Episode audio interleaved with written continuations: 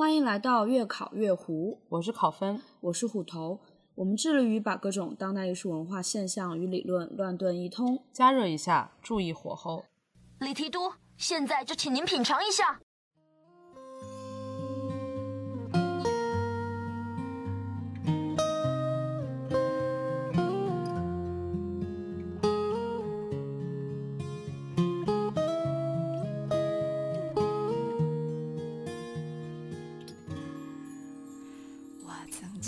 欢迎收听月考月胡，我是考分，我是虎头。大家可以在苹果 Podcast、Typelog 网站、小宇宙 APP 和其他泛用型播客客户端上收听我们的节目。我们会把节目中提到的相关信息发布在 Podcast、Typelog 和小宇宙的收听页面，或请在微信公众平台“胡汉三”中回复每期关键词获取链接。本期的关键词是奶油派。本期节目中，我们再次请到了临时第一期与我们畅聊的嘉宾 Hugo。啊，作为上一期关于收看美食视频的延续，我们这一期讨论的话题是观看色情作品，也就是英文的 pornography。啊，因此本期节目的年龄分级为二，未成年的小朋友请不要收听。听到这里的成年人，请检查一下你们是否在公共场所或者正在使用手机公放。我强烈建议大家独自一人收听本节目，并佩戴耳机，否则后果自负。另外一个说明是，本期节目并非是围绕色情作品的社会议题大讨论，而是从我们相对私人甚至是私密的角度，从我们作为欲望的主体和个体出发，来谈一谈我们在消费情色内容中的体验、发现、感想与烦恼。呃，那么先邀请我们本期的嘉宾 Hugo 来给大家做一个简单的自我介绍吧。大家好，我是 Hugo。嗯，上次已经来过越考月湖，很开 很开心再次回到这个节目。我是一个长期的呃 pornography 的消费者。按照我们上次讨论美食视频的那个惯例，问的第一个问题就是，呃，从小到大我们都是怎么观看或者是在哪里看了什么情色相关类的内容？呃，先请我的嘉宾来讲一下这个吧。好。那那我们如果要是从时间的顺序来讲的话，就是最开始就是说，在我上小学或者幼儿园的时候，在我爷爷奶奶家的门缝里收到的那些就是呃壮阳药的广告里面的呃小说或者是故事，然后如果觉得追溯到最前的话，那应该是最开始的开端，然后之后在小学的时候，可能就在我爸妈的那个呃抽屉里就发现过一些。租借来的一一整个合集的那种碟片，然后就会用 DVD 看。然后从可能初中开始，我就发现了一些论坛。然后当时我的呃自我定义还是一个可能 gay boy，然后现在是 queer，但当时还没有觉醒。然后所以那个时候我就会在上面看很多呃专门的男同性恋的内容，就是不像是之前接触的，应该都是呃异性恋主体的一些呃随机的内容。然后上高中之后，就可能还是延续了这个论坛主体，然后但可能还会介入一些就是欧美的这种集合门户性的视频网站吧，可以归归归结为。然后上上大学之后，就发现了 Tumblr，它就是一个更用户主体，然后用户产出内容的平台。然后呃，Tumblr 消失之后，现在就主要是 Twitter 加上门户网站。对，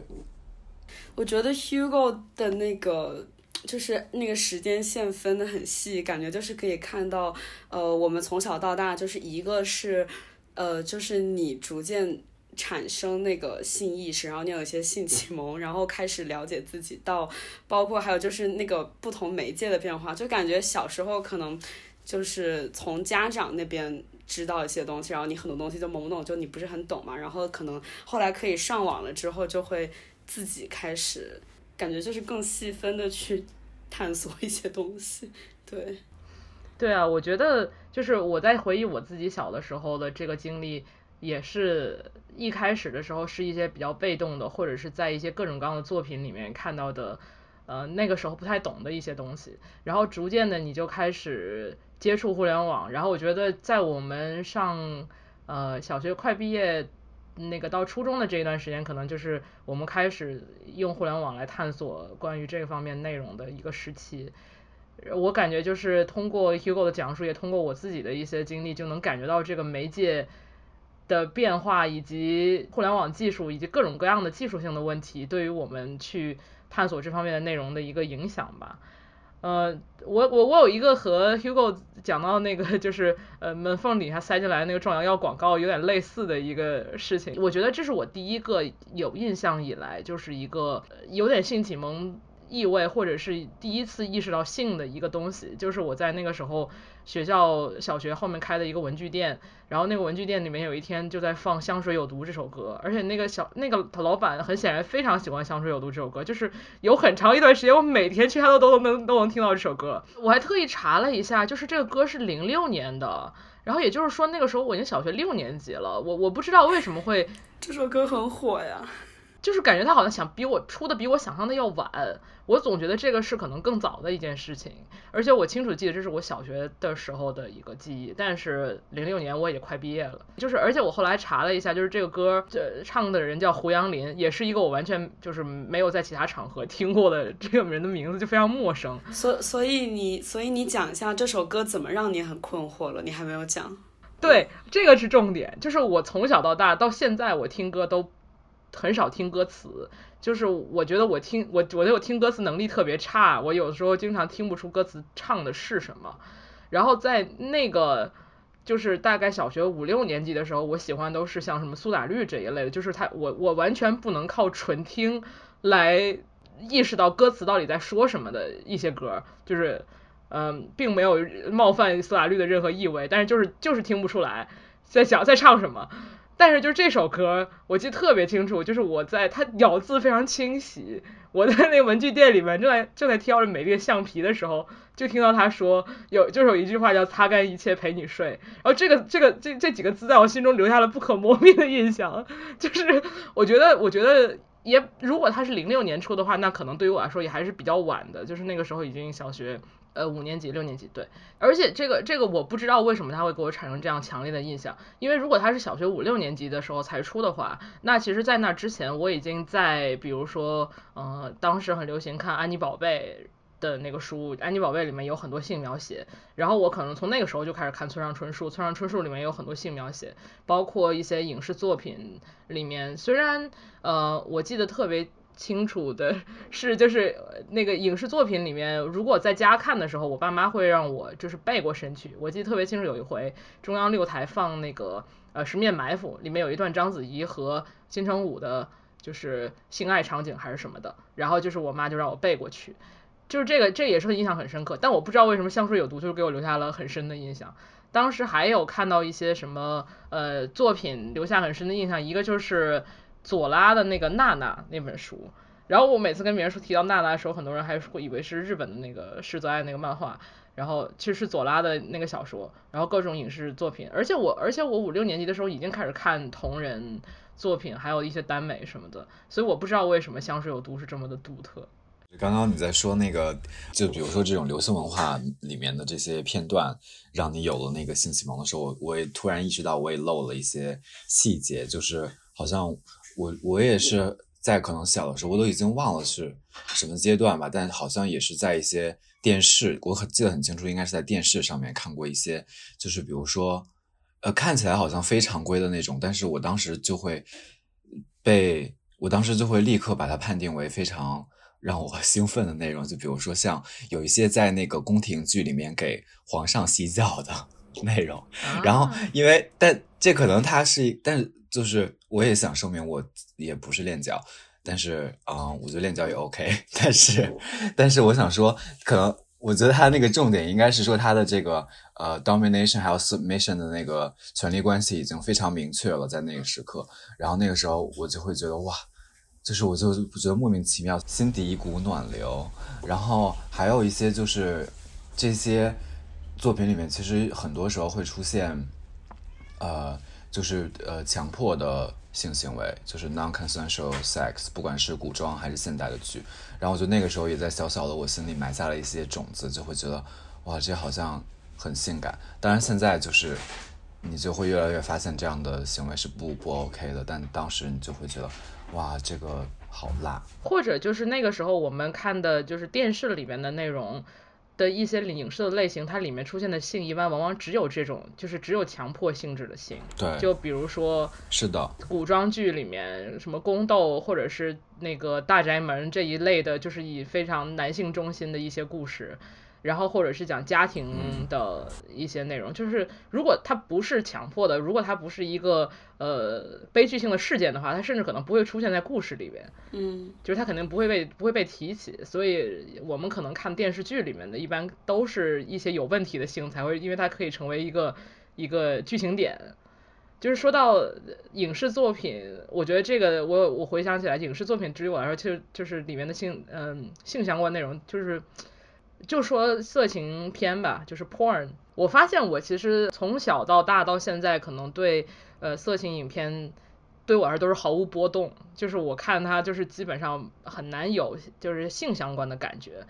但是我发现我对于色情影像的兴趣，基本上是和我对影像本身产生兴趣是同步的。而且它也几乎和我出国是同步的。呃，我从上本科以后开始看比较多的电影，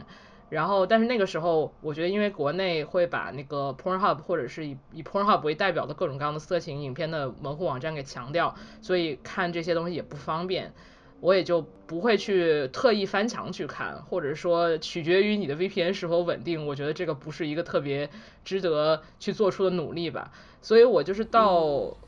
对影像产生兴趣，也就是我出国以后开始学和影像相关的东西，然后那个时候互联网开始变得畅通无阻了以后，我才开始看一些呃，就是在国内才需要翻墙看的一些影像相关的色情内容。然后有一个硬件需求，对，真的是有硬件需求。对，还有一个我回想起来自己一个观察就是，如果你在国内开着 VPN 拿手机上 Pornhub，你的手机会很快变得很烫。嗯，我也感同身受。这个是非常实际的事情。我在国内的，所以我在国内的时候接触关关于色情的东西，基本上都是以文字为主，因为文字是最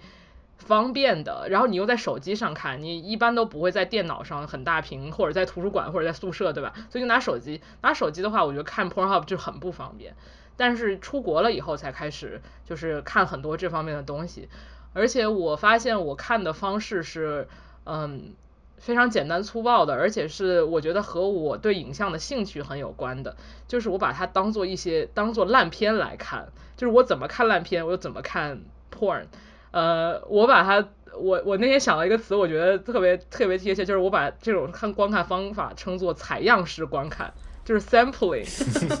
就是我我一般点开 Pornhub 一个链接，比如说不管它是一个日本的，可能超过一个小时的，或者是一些哎这些呃业余拍摄的，可能就五分钟的东西，我只看一些片段，然后只要我看的这些片段能够使我很快的抓住这个片子的核心特点，就是他们在讲什么，他们的拍摄方式是什么，这两个人的关系是什么，或者这几个人的关系是什么，呃我就会不看了，除非是那种是二十秒的东西，就是在我还没有开始拉进度条的时候，它已经完了。只要它是五分钟以上的东西，我从来没有从头看到尾过，就是对，所以我觉得我看这个东西，现在它就和我的那个专业兴趣有有一定的关系了，但是它其实从来没有真的和性有关吧，也不是从来没有吧，但是就是跟 Hugo 可能不是特别一样。对，我是完全相反，嗯，你接着说。我还有我想说另外一个媒介，就是我们没怎么提到，就是漫画。呃，变态漫画，尤其是前一段 J M 那个事情出来以后，我觉得可能很多微博上就是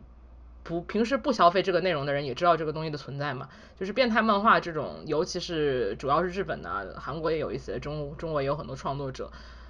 呃，这个东西也是我大概近几年才开始知道，也不是近几年，上本科以后才开始对它有一定的认识，也是跟互联网的探索以及 VPN 的这个方便程度和出国之类的紧紧相关的。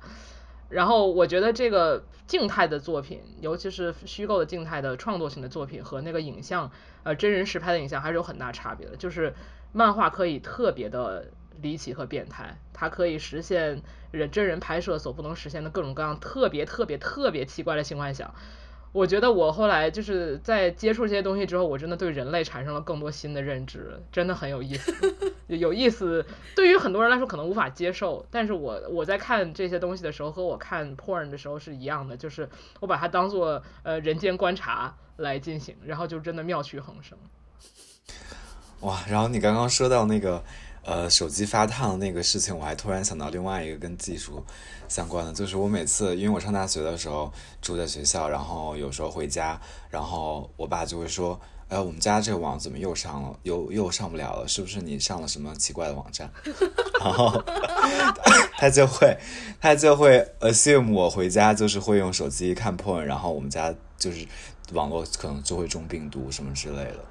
然后我觉得还挺还挺逗啊，中病毒这个 也是一个特别，我觉得特别属于两千到两千一零年之间的一个。那个经常出现的对话的内容，就是你打开了奇怪网站，你中病毒是因为你看了不该看的东西。是的，就很多时候是这种，对。对，你刚刚分享的就是你的这个呃，因为我们现在你刚刚讲的那个语境，基本上就是说在讲你在消费这些呃，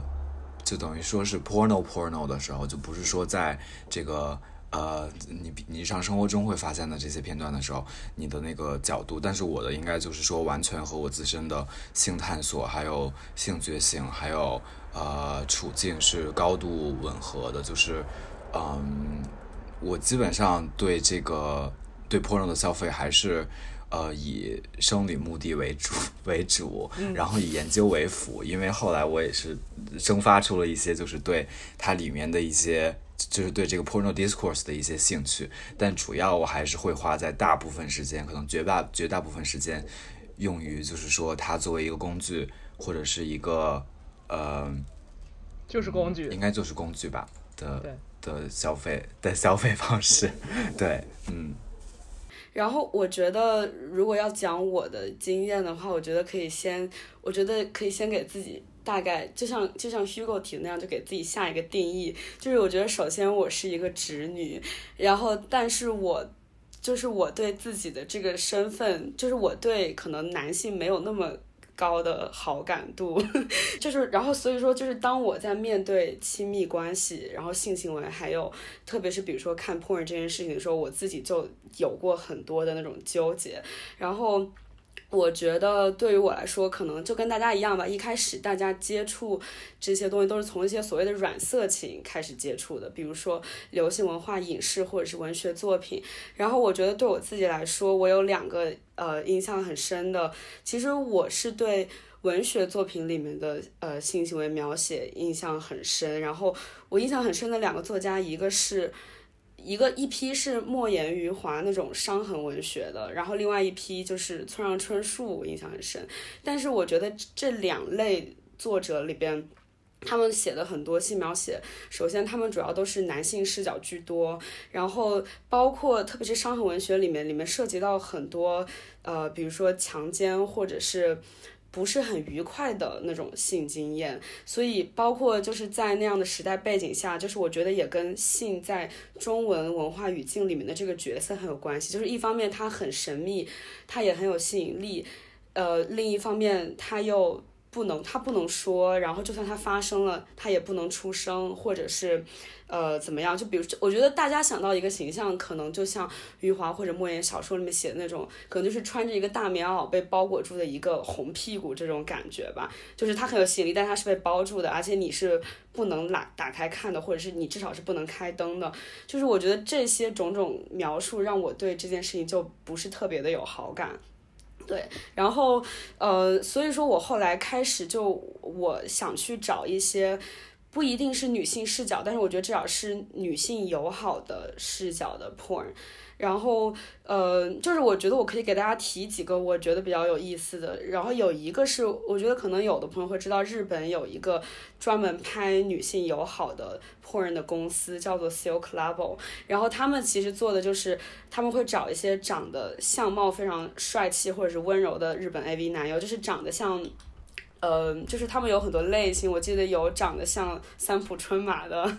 等等，有不同类型的。但是对总，因为大部分就是 A V 里边的都是女优很漂亮很可爱嘛，但是男生就是，呃，就是那种你你就会觉得很可惜，为什么要 跟他们一起拍这个东西？然后。嗯，然后他们 Silk Labo 出的片子，首先就是它就是一些他们的卖点就是 AV 男优都长得很好看，然后其次就是他们的一些剧情大部分都是，呃，比如说是情侣之间的一些小剧场，或者是就不会是一些很暴力的让女性觉得很不舒服的场合。然后他拍的整个过程也是，就有一点甚至有点像教学片，就是男生非常温柔，非常服务女生，然后整个过程不会让你觉得有一点不适。嗯，当然，它也会有一些所谓的比较 exciting 的那种片子，比如说它会有有有一些三人片，它也会有一些呃公共场合的一些那种就是主题吧。但是总的来说，呃，就不会让你看其就比如说有一些日本的 AV，就是会让你看就会觉得天呐，就是。为就是为什么要拍成这个样子？有时候会在心里这样子说，对，就会让女性觉得很不舒服。对，但是另一方面啊，就是。就是我，就是其实 Vice 日本的 Vice 还有采访过 Silk Labo 他们最火的那个男明星，然后他们也会出售那种，比如说你是可以花钱跟他一起吃一顿饭，然后你可以付不同的费用，让他可以摸摸你的头，跟你牵手，就是有点像偶像跟粉丝的这种这种付费的关系。对我觉得还挺有趣的，但是。这个片子说到底，它还是就它还是一个，我觉得就是它这个片子里面的日本的女生的反应还是很模式化，就是那种特别扭扭捏捏，然后就会说，就是就是总的来就是会说不要，即便他们其实是很想要的。大部分片子哦，然后就是虽然说它可能是女性友好，但我感觉一定程度上也还是有一种就是乖乖女的那种呃。就是看片子的时候，他可能希望观众带入自己是个乖乖女的这种人设吧，嗯，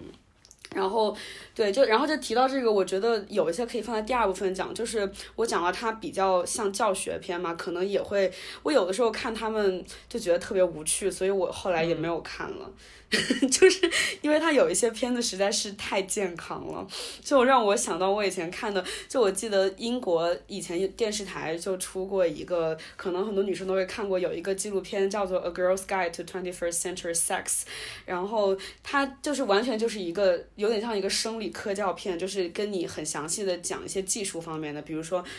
呃，各个层面的技术，还有就是，比如说你如何去取悦你的伴侣，或者是你可以告诉你的伴侣怎么样来取悦你，还有就比如说怀孕的时候要如何进行性行为，然后比如说如果是身体残疾或者是肥胖的人群，他们要怎么进行性行为。就有一些，就是一个呃，我觉得是一个挺值得看的片子。但是我觉得看过的朋友，大家应该都会有相似的感觉，就是它特别无聊。我就是真的是纯当一个生理 生理教学片看了，但你不会从中间得到一点看 porn 的那种乐趣，就完全没有。所以我觉得这个就想到那个，就是包括就比如说性幻想和性行为实际上中间的这个差异和它中间的这种。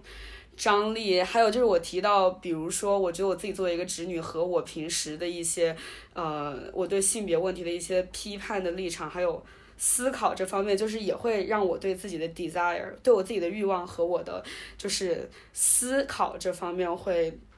嗯，有一些看似冲突的地方吧。对，然后另外还有一个值得讲的，我觉得就是对，因为我的视角主要是从一个直女的视角来讲，就。呃，有一些就是在欧美那边，其实现在因为也会有很多女生说，觉得大部分 porn 的视频你看了会让你觉得不是很舒服。我也是这个感觉，所以我后来有去看，就是有一些，其实国外现在有很多是那种女性的，呃，怎么说，音频的网站，对，女性友好、女性友好的 audio porn 的一些网站吧。然后它其实里边，嗯，不仅是有。ASMR 的这个部分，就是还会有一些，他们一般都是有剧情。其实我觉得就像有声书，或者是，嗯，就是有声小剧场吧。就是你可以听的时候，让你脑补一下，然后你可以同时 masturbate 或怎么样。这个可能就是让你觉得看 porn 不会让你觉得那么不适，因为如果涉及到视觉，它就会有一个视角的那种，还有包括它拍的好不好那种视觉的冲击力，就是会有很多让你觉得。呃，影响你感受的部分，如果只剩下声音，你就可以直接去幻想这个样子。嗯，但是目前这个我感觉主要还是英文的居多。然后，嗯，对，音频其实是一个有有很有意思的事情，就是它相当于解除了那个影像的暴力。就是这个我们可以之后再聊。就是好像用影像来拍，无论如何，嗯。都很难对女性，呃它因为我觉得对女性友好这个词其实非常奇怪，就是它到底是什么意思呢？这个也可以之后再聊，比如说看 porn 的乐趣到底是什么，然后对女性友好，或者是像 Pornhub 上那个关于就是有一个单独的频道叫 Popular with Women，它到底又是指的什么呢？就是在影像这个层面上，我觉得是有很很多路都走不通的感觉，但是也许音频会带来一些不一样的效果。嗯这个我就想到我之前听过的一些呃，就是 ASMR，它其实都是日本产的，或者是也有国内的吧，但它就是像你说的是比较偏软色情这一类的，就是和和你讲的这个英文的可能还是有一定呃，无论是目标观众、目标听众，还是制作过程上的一些区别的吧。但是语言它也它也会有一些暴力，因为比如说你说语的，就会说到 dirty talks 这件事情，就是很多一些比较有就是污蔑性的一些词，但是就是从某到底它在什么程度上是性感的，然后什么程度上是 problematic 的，这个就这个界限也很难界定了。对，然后我觉得最后我还想说一个挺有意思的事情，它其实也不算 porn，就是我就是我也就是我也不是学术研究，我就是纯。好奇，我就是因为一些原因，我就会去搜一些，呃，比如说一些所谓的 classics，就是那种经典的色情片过来看。他们有很多是在，呃，比如说 B 级片与就是普通电影的这个边缘徘徊。我记得我在那个我们之前吴奇的年终盘点的时候，我不是提到我去年呃看了一些香港的黑帮电影嘛，然后里边就是。有，就是里面总出现任达华去演那个黑社会老大的形象嘛，然后我后来就在，我不知道为什么我在 Pornhub 搜了一下，这跟在 Pornhub 上搜郭德纲也没有什么区别。没有啦，因为任达华他年轻的时候他演过很多。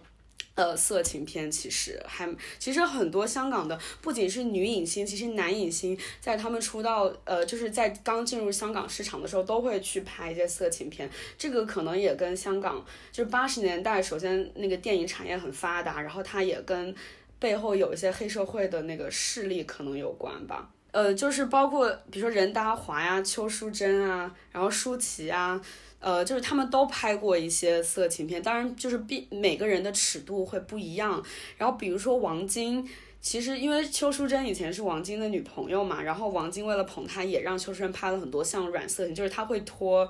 但是他不露点，他也不会有真的那个真枪实战的那个画面。嗯，就是会会去看一些就是那种 erotic。这个氛围的营造，我觉得挺有意思的。然后还有就是，因为我很喜欢那个小山田圭吾和小泽健二的音乐，然后他们一开始组那个 Flippers Guitar 呃的那个组合的时候，他们其实很多，就你刚讲 sampling 这个词，就是他们很多音乐的采样其实是来自于六十年代的意大利情色片和 B 级，就是一些恐怖片。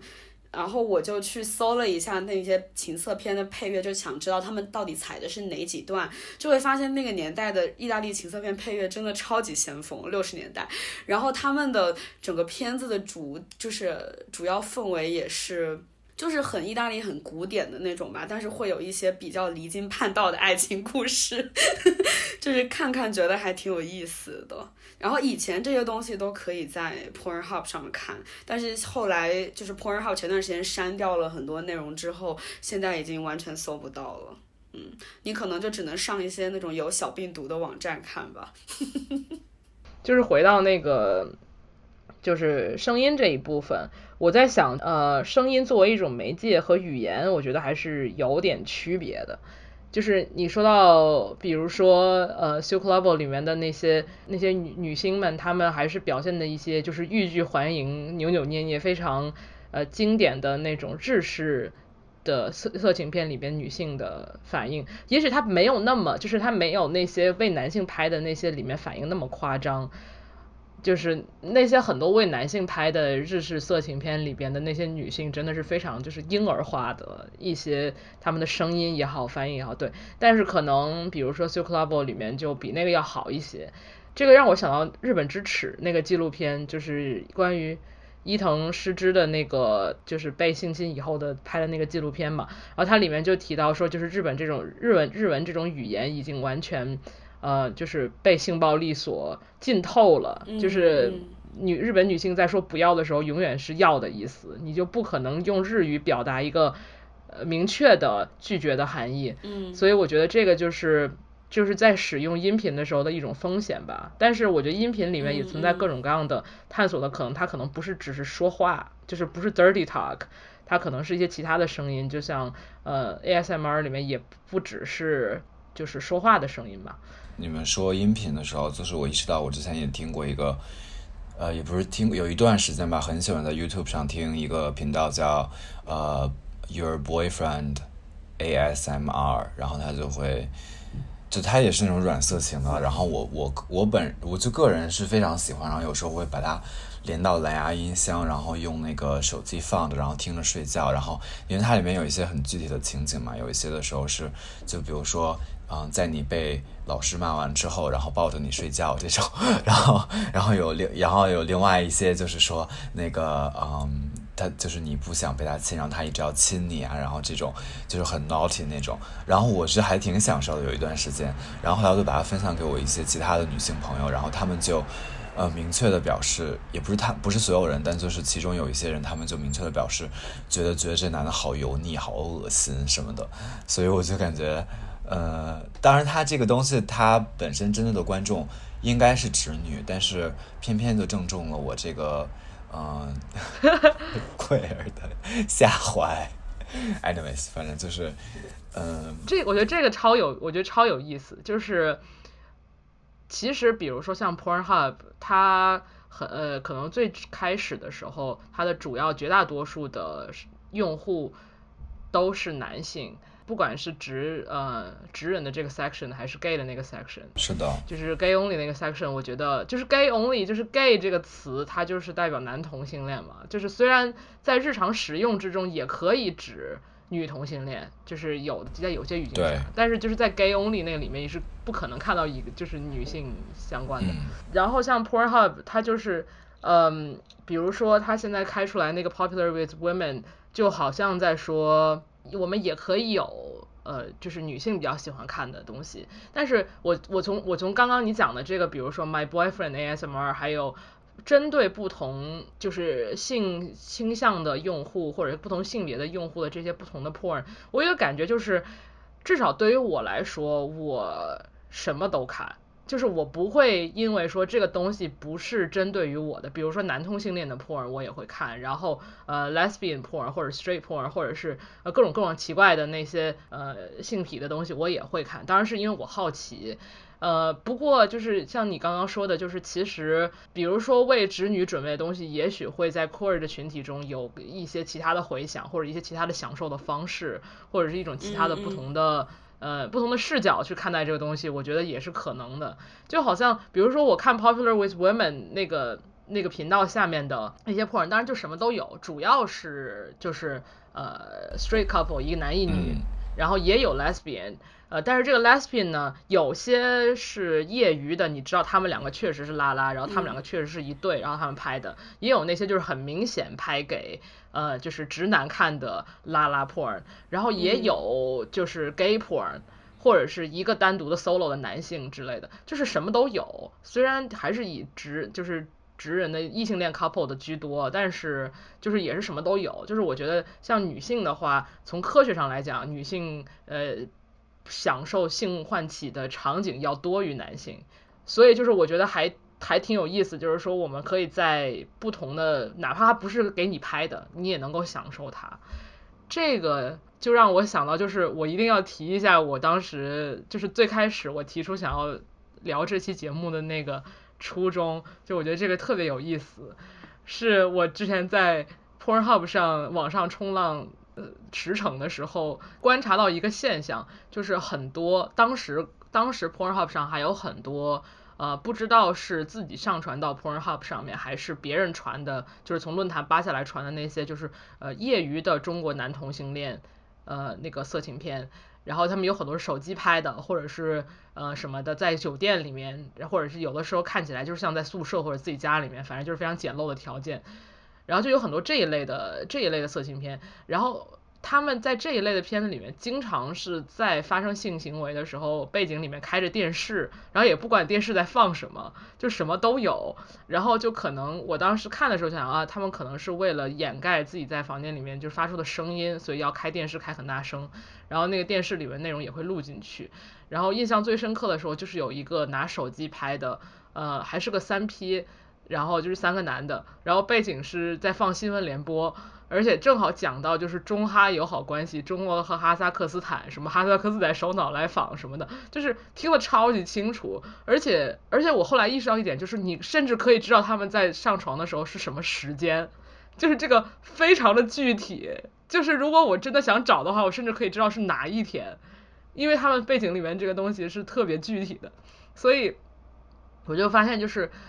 一个是说我会去看一些。呃，也许不针对我的一些内容，然后我会从中找到一些非常奇怪的乐趣。而且我后来就想说，这个场景是一个充满隐喻色彩的一个场景，就是三位看起来非常业余的，然后那个房子看起来非常简陋，地上是那种大理石的那个瓷砖那个地，然后然后就是还有就就是我还能看到他们的家具，然后三个男的在一个就是新闻联播非常大声的播放的场景下在三 P，就是这个。这个这个场景在我脑中挥之不去，我觉得 porn 真是一个特别特别有意思的东西，哪怕这个东西跟我自己的性幻想或者什么的没有任何关系，它都是透露了非常多人类的细节。对，我还挺我这个我还有点想说的东西，就是因为因为你说它这个基本上也是关于就是基于这个呃 porno 作为一种图像，然后它的这个。可能是背景的分析，或者是怎么样。然后我突然想到，之前我在南法跟我同班同学旅游的时候，然后呃，大家刚进到我们一起做那个别墅的时候，就有一个同学说：“哇，这地方看起来像是一个那种呃 porno 片场。”然后就是他觉得那个房子里面的家居还有整个的设置都好像。然后，然后我们所有人就好像也挺同意。然后 就感觉现在接下来又同意了之后，又发生了什么一样？没没没有，因为我们可能一行十个人，然后然后然后然后大家大家就是 orgy，no 不不能不那个。然后就是这个布景这个东西，然后我我就会很好奇，就是什么东西让他下了这个判断。然后我们看了一下，就是感觉那个房子很空旷，然后不像真的有人住在那儿。然后有一些皮质的沙发，然后外面有一个泳池。然后我觉得这些所有的元素都，呃，和我们脑中的这种对色情片的固有印象非常吻合。然后我之后还做了一个项目，当然不是因为。不是因这个起点不是因为这个，是因为我长期消费的一个呃厂牌叫 Family Dick，然后他们就是在 Pornhub 男童的排名榜上面排名第二的一个厂牌，然后他们就是以呃生产就是家庭乱伦呃 porno 呃 gay porno 为他们的卖点，然后我就觉得他们的那个布景就非常有意思，因为它就是要给你构建一种。嗯，家的感觉，因为它就是虽然它很可能这些场景不是在不是在真正的家的环境内发生的，但是它要构建一个就是这些事情发生且合理的一个场景。然后我会好奇，就是说，如果我们不看这个呃场景里面的人，只是看它的场景的话，然后能发现什么东西？然后我当时就是去年年初的时候，就帮西班牙的一个杂志，然后做了一个就是那种视觉调研一样的一个东西。嗯，就会发现它里面会有很多，就比如说，呃，假的花，然后还有一些瑜伽垫啊，然后还有一些就是一些。你会觉得它应该是一个，因为因为你你你又知道他这个东西是给男同性恋看的，所以其实他是很多就是比如说对一个中产阶级男同性恋的生活幻想，然后他会希望他的生活是这个样子的，然后他会想，嗯，构建这个情景的时候就把他这个人设顺便构建出来，然后另外它里面其实你也会感觉他这个呃就是这个人对人的欲望，还有人对物的欲望，他们的互相的。交叠，然后，嗯，我觉得挺有意思的。还有就是，我也觉得这种就是这种类型的 porno，其实它是它是对这个家家庭关系或者是这种嗯特别伦理关系的资本化。然后我觉得挺有意思的。对我突然想到这个。天哪，这不是完美的对接我们上一次讲美食视频，就是关于对特生特定生活方式、对特定的家庭关系、特定的人、特定的物的一个幻想，就是这和美食对食物的幻想和对性的幻想，其实在本质上是没有太大的差别的。是的，呃，其实就是 Hugo 讲到这个，我又有点想 岔到另外一个话题，就是讲到比如说家庭乱伦什么的，就是因为其实 Pornhub 最近他们下架了所有是 unauthorized 的那个账户上传的视频嘛，就是因为之前《纽约时报》呃，就是前段时间写了一个文章，大概是哎叫什么来着？The Children of Pornhub，呃，对，The Children of Pornhub，哎，等一下，我想做个 disclaimer。Sorry，你说，因为我不知道有的可能有的通听众不知道，但是这个乱伦不是真的乱伦，就是它它是构建的乱伦，就是它会呃，而且它也不会构建成那种，就是说你和你真的爸爸或者是爷爷做任何事情，而对都是基本上嗯对一对对是加一个 step，然后它证明你没有真正的那个血缘关系，然后呃这些所有的东西都是虚构的。好，嗯，好谨慎。对，因为那个文章里面就是说，Pornhub 上面上传的很多内容，可能是一些呃所谓非法的内容吧，比如说有有。强奸的影像，或者是未成年人的性录像，或者是有一些人，比如说他可能不再希望自己的那个 videotape 流落到，就是流到网上，但是因为他没有办法，就 Pornhub 没有办法阻止这件事情的发生，因为他并没有对他们的内容进行审核或者限制吧，所以呃就引起了一些争议。然后 Visa 和 Mastercard 就是就是取消了跟 Pornhub 的那个付款的合作，所以迫于压力，他们就下架了很多内容。但是我记得之前当时新闻出的时候，比如说我跟考老师也聊过，就是我们觉得。我们很好奇，就是 Pornhub 要如何审核所有的这些内容。比如你说到这个家庭乱伦，你如何判断它是？当然，我们有一些很明显，它是一个呃，比如说它背后是一个厂牌制作的，它就明显它只是一个就是一个性幻想，然后就是让你觉得很刺激。但是你如何在其中确保它并没有掺杂出一些？就是强奸或者偷拍之类的视频，就他如何知道他这个是真的偷拍，还是他是否就是被拍的人他是否真的知情？你在审核视频的时候，其实你是很难确定的。但是如果他把这些视频都过滤了之后，其实这个网站就变得可能就没那么有意思。就对，因为我觉得 Pornhub 有趣的另一点，其实就是说你可以上传，就是每个人都可以上传视频，它更像一个呃，比如说以前的 YouTube 吧，就是你不仅可以看 porn，你甚至可以自己制作，然后就它有可能带有一丝那种解放的意味，可是嗯，中间甚至也有很多不只是 porn 的奇怪的东西在上对，面。上面什么视频都有，对。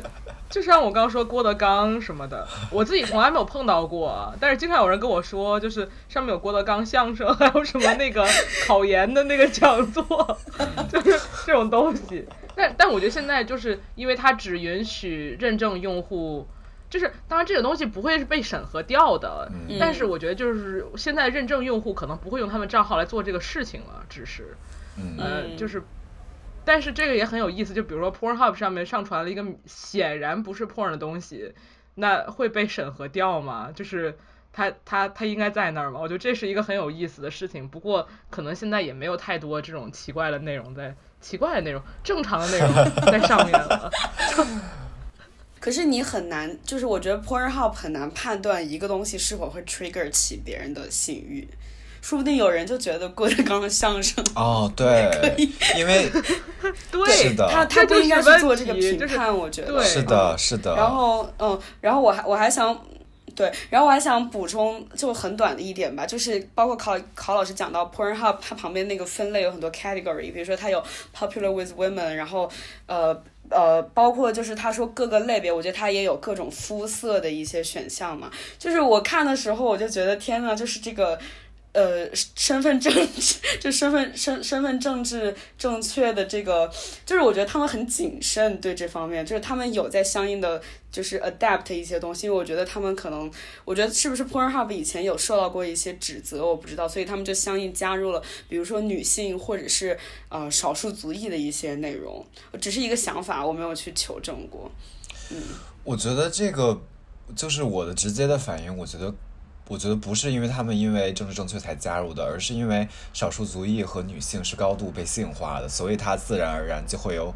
对，就有很多这样的内容。一一个方面是说，就是说这些少数族裔和女性作为主体出现在这个分类里面，就是说它出现的内容是呃，就是这个画面里面出现的人是少数族裔或者是女性或者其他的。但女性就是 anyways，然后呃，另外你们刚刚说的是 popular with women，然后我甚至还看过 popular with Chinese，就是它有那个本地化的那些结果，就是它会想让你看到，比如说你是在中国，呃，就是看这个网站，然后它就会有当地的用户会消耗比较多的内容，它就是一个用户导向的呃分类，所以它其实是是是两个。我忽然意识到，就是这个 category 里面是没有 white 或者是。白人的这个选项的，因为它是 default。对，就是说它只有比如说 Asian 或者是 Ebony 或者是什么呃 Japanese 之类的，对，它就是没有白人。对。但是我记得它有，但我记得它有黑人男性，我好像黑人男性是高度最高度性化的呀。黑人男性是高度性化，和亚洲女性是一样的一个群体。嗯嗯。对。然后我觉得刚好说到这些，就是呃。Color 就是 body of colors，然后我刚好就可以讲讲一下，就是我前两天读那个论文，嗯，然后它其实我觉得我觉得这个好像是一个刚好的时刚好的时机，就是他在他的开头是在讲庞贝古城的一个发现，就是它有一个秘密博物馆，然后里面藏有各种各样的这些当时就是被藏起来的，不要给普通民众看到的有关于。呃，色情的艺术创作，还有一些作品，然后呃，当时可以看这些作品的人都是就是 upper class white man，然后是这样的一个一个一个族群吧。然后他那个论文建立的联系就是说，嗯，他把这个发现和当代我们消费呃 porno 的，就是说这些 porno 是为谁而拍的这件事情联系在一起。然后他最初最后做出的结论就是说，嗯。他说 modern porno modern pornography as a visual and architectural device for producing male heterosexual pleasure，就说这个东西就是呃色情片，归根结底在西方的语境下，它就是为白人男性生产的。然后我觉得好像和这个主题高度，跟刚刚我们讲的那些，就是说，嗯，这些不同的分类，而且为什么没有白人男性，嗯，很。”很有关系，然后而且他也说了，就是我们刚刚提到那些，比如说黑人男性的身体，然后亚洲女性的身体，他说，嗯，those bodies whose gaze must be protected and whose pleasure must be controlled，然后就是就是说他们不能作为主体存在，只能作为客体存在，嗯，对，但这个就然后让我们回到了一个我们共同关心，就是共同的烦恼吧，就是说作为就是你的性别。意识已经觉醒，或者是比较有女权意识，或者是呃，作为在比较性少数群体，作为非就不是白人男性的人，我们在看这些东西的时候，他我们也得就是比如说也得用它作为一种性快感的工具，或者是像我一样也把它作为一个有意思的东西在看。我我觉得不能就是很难说，我们这个东西不是给我的，所以我就不看了。那么人的欲望就是很没有地方去，对吧？或者说就是我们都有权利去看这个东西，那那就是产生了一个我觉得一个巨大的问题，就是比如说像呃虎头会讲到，就说他看这个东西觉得没意思，呃或者是百分之九十九点九的时候。我在看这些东西的时候，无论是漫画还是影像，我都会觉得我就是两个脑子，就是仿佛我脑子里有两个小人一样，一个一个脑子里一个小人在高叫着这个东西太有问题了，这个东西太不正确了，它怎么可能是？它怎么可能？它不应该存在在在这个世界上，就是从各种方面来讲都不应该。然后另一个另一边就是又会觉得兴致勃勃，就是会觉得这个东西好有意思，然后可能会就是呃。因为各种原因在看，哪怕我不是因为性的原因在看，我也会去看它。而有的时候我又会想说，在消费社会里面，消费就是只是看这个东西，它也可能作为一种政治行为，或者它也有一定的政治性。那我如果不支持这样的东西出现，或者是我不我觉得这个东西至少从理性上来讲，它不应该是这样的，那我是不是就不应该看它？就是我有的时候看的时候，就是呃会产生这种纠结。像刚刚说到的那个，比如说 Pornhub 上面的一些呃强奸视频，或者是一些在非知情同意的情况下拍摄的视频，或者是在非知情同意情况下被上传的视频，就这些东西，我觉得它是属于那个情色作品在创作的过程中，这个过程是不公义的，或者是不正当的。然后还有一类呢，就是比如说有很多数的时候，我看的内容就是那种它的内容是非常明显的在重申或者在加深现实生活中的性暴力或者性剥削或者是不平等，呃，然后就是这种例子实在是太多了，可能平时看的所有东西都或多或少有这样的呃含义。如果不是这样的或这样的内容的话，可能像比如说骨头刚刚举的例子，如果有一些呃专门为女性拍的，或者是呃一些专门的。厂牌在做这些东西，你又不一定觉得它有意思，很多时候你甚至会觉得它真的没意思。就是这个这个东西实在是太纠结了，就是这种有有有有种精分的感觉，就好像我在看的每一个情色东西，我都在与自己做斗争，然后你在与自己做斗争的同时，你就感觉到我是在与世界做斗争，然后你又赢不了，但是你还是想看。这个这个不知道你们有没有这种感觉？我觉得这种斗争可能是，我总觉得这种斗争好像是必经的。好像是必要的，然后好像无法逃脱，好像不然没有，我想不到什么就是 alternative 的办法，因为因为总觉得就是如果我们有 assume 这些东西它不是拍给我们看的话，其实就是说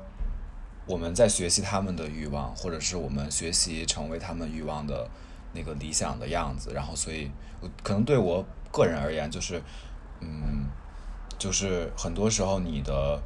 嗯，你的政治认知还有你的欲望，不一定是在同一条线上的，然后它会有一些落差和分歧。然后在这个时候，其实我会意识到，就是就是其实这个时候，你有这个意识的时候，其实你你已经在就是 unlearn 那些东西的第一步。然后虽然就是可能还只是第一步。嗯嗯，其实我是想到，呃，就是我，因为我就是山田孝之之前不是跟 Netflix 合作拍了一个剧叫《全裸导演》《全裸监督》吗？然后他对他拍的是就是日本之前一个很传奇的 AV 导演叫村西透和啊啊那个 AV 女优叫什么来着？就是和他的一个。就是当红的 AV 女优的故事嘛，然后其实他的那个电视剧的版本就有一点美化那个真实的情况，大概就是他电视剧拍的很像是一个女性，呃，因为一直在家里面，他们家是一个教会家庭，然后他妈，但她其实是一个私生女，然后她的妈妈就，呃，让她就是就是很严格的管理她，然后她后来为了。呃，服从自己的欲望，就挣脱出了家庭的束缚，然后就成为了一名去找到村西透，然后就成为了一名非常呃，就是成为了一名 AV 女优，然后她还做了一些很惊世骇俗的一些，比如她的一些片子，还有比如说她会不剃自己的腋毛啊，然后就在节目上面公开展示自己的腋毛，就把她塑造成一个那种女性解放，然后女性直直视自己的那个性需求的这样一个形象。但是实际情况上来看，她拍那些片。其实很多就是给男性用来消费的，而且就是最后看到一些资料，就是说村西透他们这个导演当时就是他的片场就经常会出也会出现那种没有在 AV 女优同意的情况下，可能会去呃就是。真枪实战的去上他们，或者是呃会有日本 A V 产业却出现过那种给女优服从药物以控制他们去拍片子的这种呃血汗工厂的故事，所以我当时看那个片子的时候，我就觉得，嗯，我是觉得一个，我就在想到底是我们看这个事情的角度不一样，我们从什么角度去讲述这个拍 A V 拍 porn 和看 porn 的这个故事嘛？但另一方面，我觉得。呃，我觉得问题，我觉得另外一个问题就是在于现在的 porn，总的它来说，它还是那些所谓的让我们觉得 problem problematic 的这个片子偏多。但如果它能有更多的现状，就是说，如果它能有更多的 female friendly，更多的能够对更多的种类能够有让你有更多的选择的话，其实问题不在于看不看 porn，而是去看什么 porn 这个样子。对啊，就是还是回到那个看什么嘛，就是。像我们之前说的，就是或者是有些东西，你就是你明知道你不应该享受它，呃，就不是 poor，不是 poor in general，不是总体来说的 poor，而是说就是一些内容上的。然后有的时候我在想，就是有没有什么可能性是，呃，就是因为之前谈到影像的暴力这个问题，还有包括比如说制作色情片的时候，有时候我会我总是会想到巴特勒关于就是性的 performativity，就是表演的这个这个层面。性本身就是表演出来的，你制作情色影片，呃，就是它相当于是一个表演的层层叠加的这种感觉，就是无论如何都好像至少在现行的这个性别的呃父权秩序之下，就是性在生活中也是一种表演，在影片中也是一种表演，就好像你没有办法通过影像这件事情去把这个表演给拨开，或者是去。就是捣毁这个呃性的表演这个本身的这个东西，嗯，所以就是有的时候我觉得他好像，而且这个延伸到现实生活中，就是很多人看了破人之后，在实际的性行为里面也会不知不觉就是带入这个表演的角色，对对。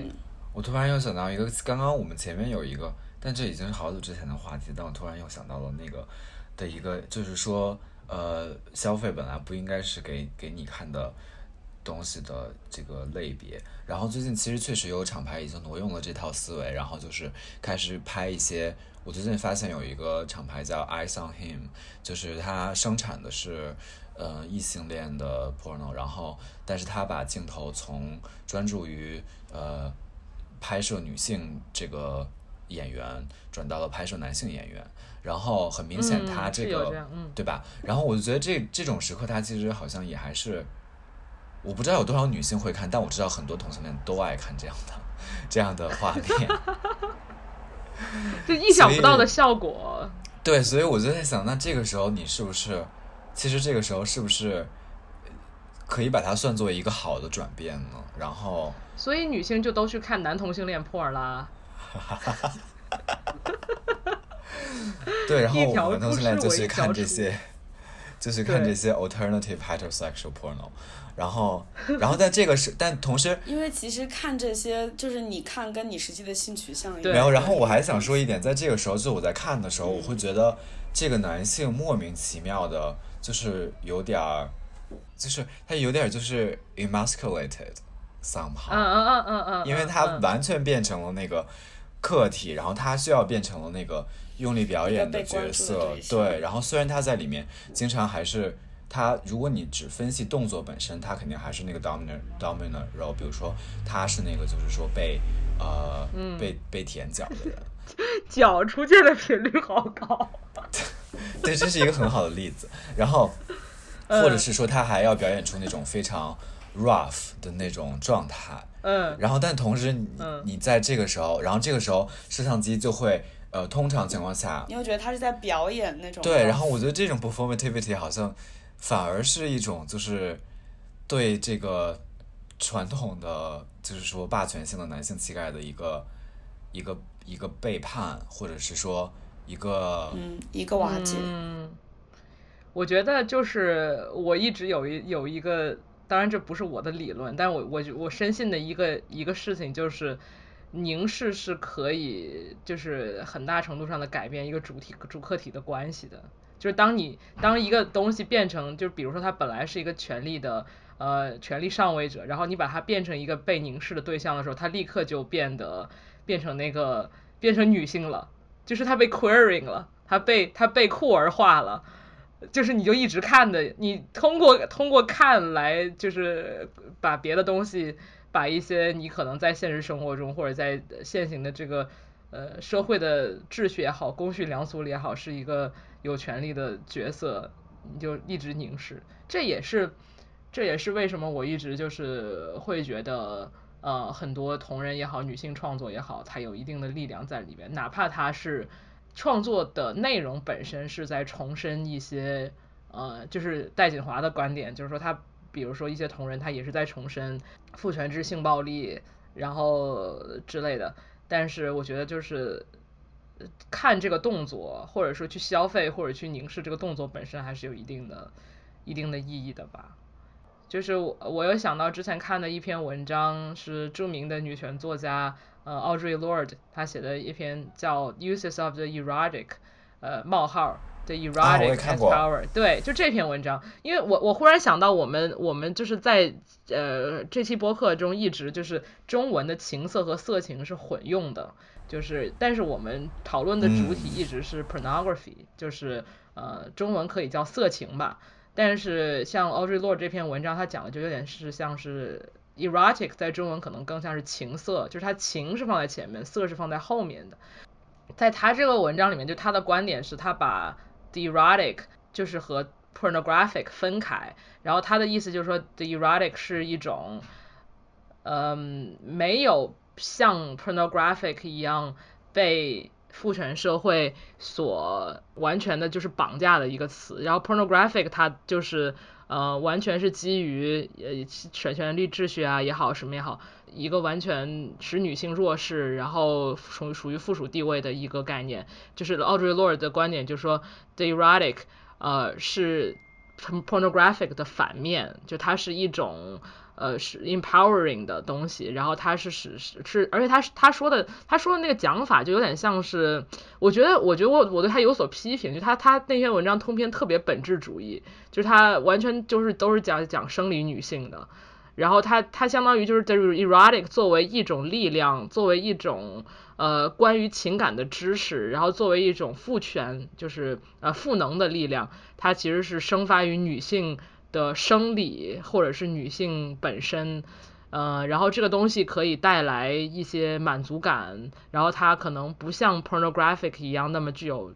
呃性的欺骗性，呃，或者是它它是一种就是更更深刻的呃基于情感的有力量的性的东西，就是还挺悬的。但是在我们看呃 p o r h u b 的时候，可能我们广义上都说它是。Porno pornographic 的东西，但是也许有一些嗯影像，它可以是更偏 erotic 的的这个，然后也许它可能是另一种嗯可能性吧。但是重点在于，还是我刚才说的那个，就是我感觉我们的在我们的成长过程中，或者是在我们接触各种各样的文学作品和影影视作品的过程当中，我们的身体和我们的那个反应已经被。预设了，或者是已经被 conditioned 了，就是我们对 pornographic 的东西有所反应，而对 erotic 的东西，也许它好看，但它的反应给你的反应终究是不一样的，或者说它并不一定是一个功能性的反应，而我们功能性的反应就是都来自于那个 pornographic 的那个你明明知道很有问题，但但是你又偷偷享受的那一那那些东西。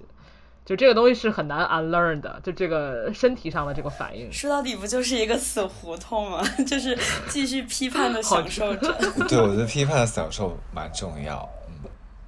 呃，应该是在二零一八年年底的时候，然后 Tumblr 上出现了一些 child pornography，然后当然这个是很有问题的，然后就是必须要被拿掉的。但是 Tumblr 对此的做法是完全下架所有的嗯 porno 的内容，然后。所以这个情况就是说，他基本上把所有的就是一下就是一刀切吧，就都都都删了。就像其实很像 Pornhub 的做法嘛，就是不认证的用户就不可以。然后那个时候我们做了一个呃采访，就是当时有一个人做了一个工具，叫他叫 Ben Freeman，然后他做了一个工具，就是可以把你在他下架的截止日期之前，可以把你以前所有赞过的呃图像和视频都下载下来。当时跟他做了一个采访和对谈，然后他当时就提到一个概念，就是叫信息集权主义。然后我觉得这也挺好理解，就是字面意义上的那个意思。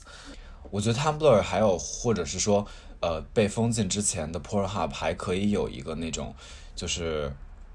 alternative space，然后它现在没有了，好像你也失去了很多那个探索还有 unlearn 的可能性。然后我算所以我的意思就是说，嗯，反正情况在变化。没有，我觉得这中间也涉及到，呃，就是比如说科技巨头公司，他们这个资本就怎么说，他们公司利益上的一个考虑，但他们也就是在在他们做这个一刀切的抉择的时候，他们也影响到了，就是比如说大家能看到什么样的 porn，或者是什么样的 porn 更难以被发现。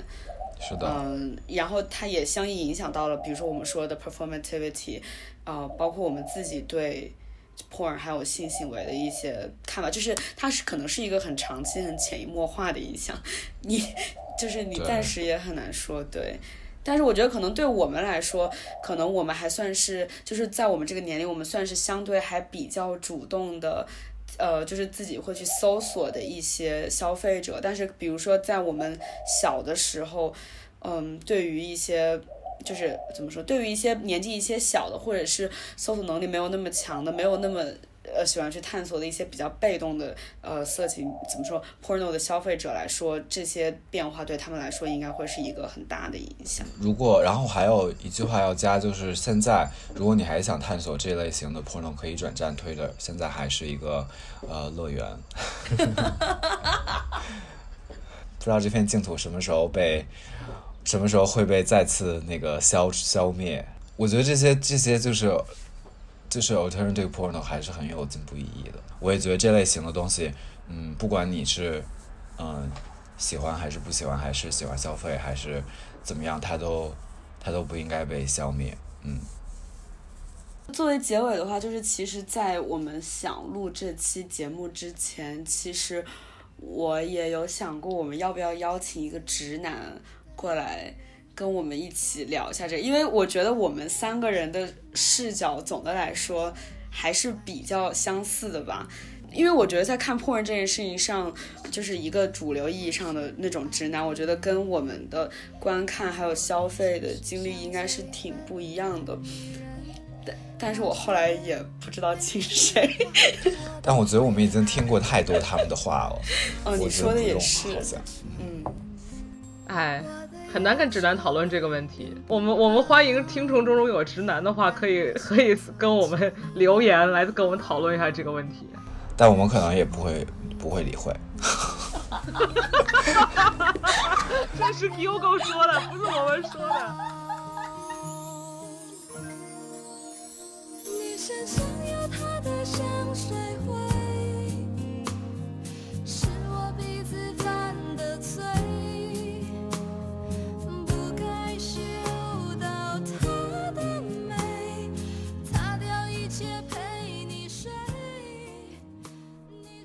我觉得乱伦可能还好，比如乱伦说关于可能还好。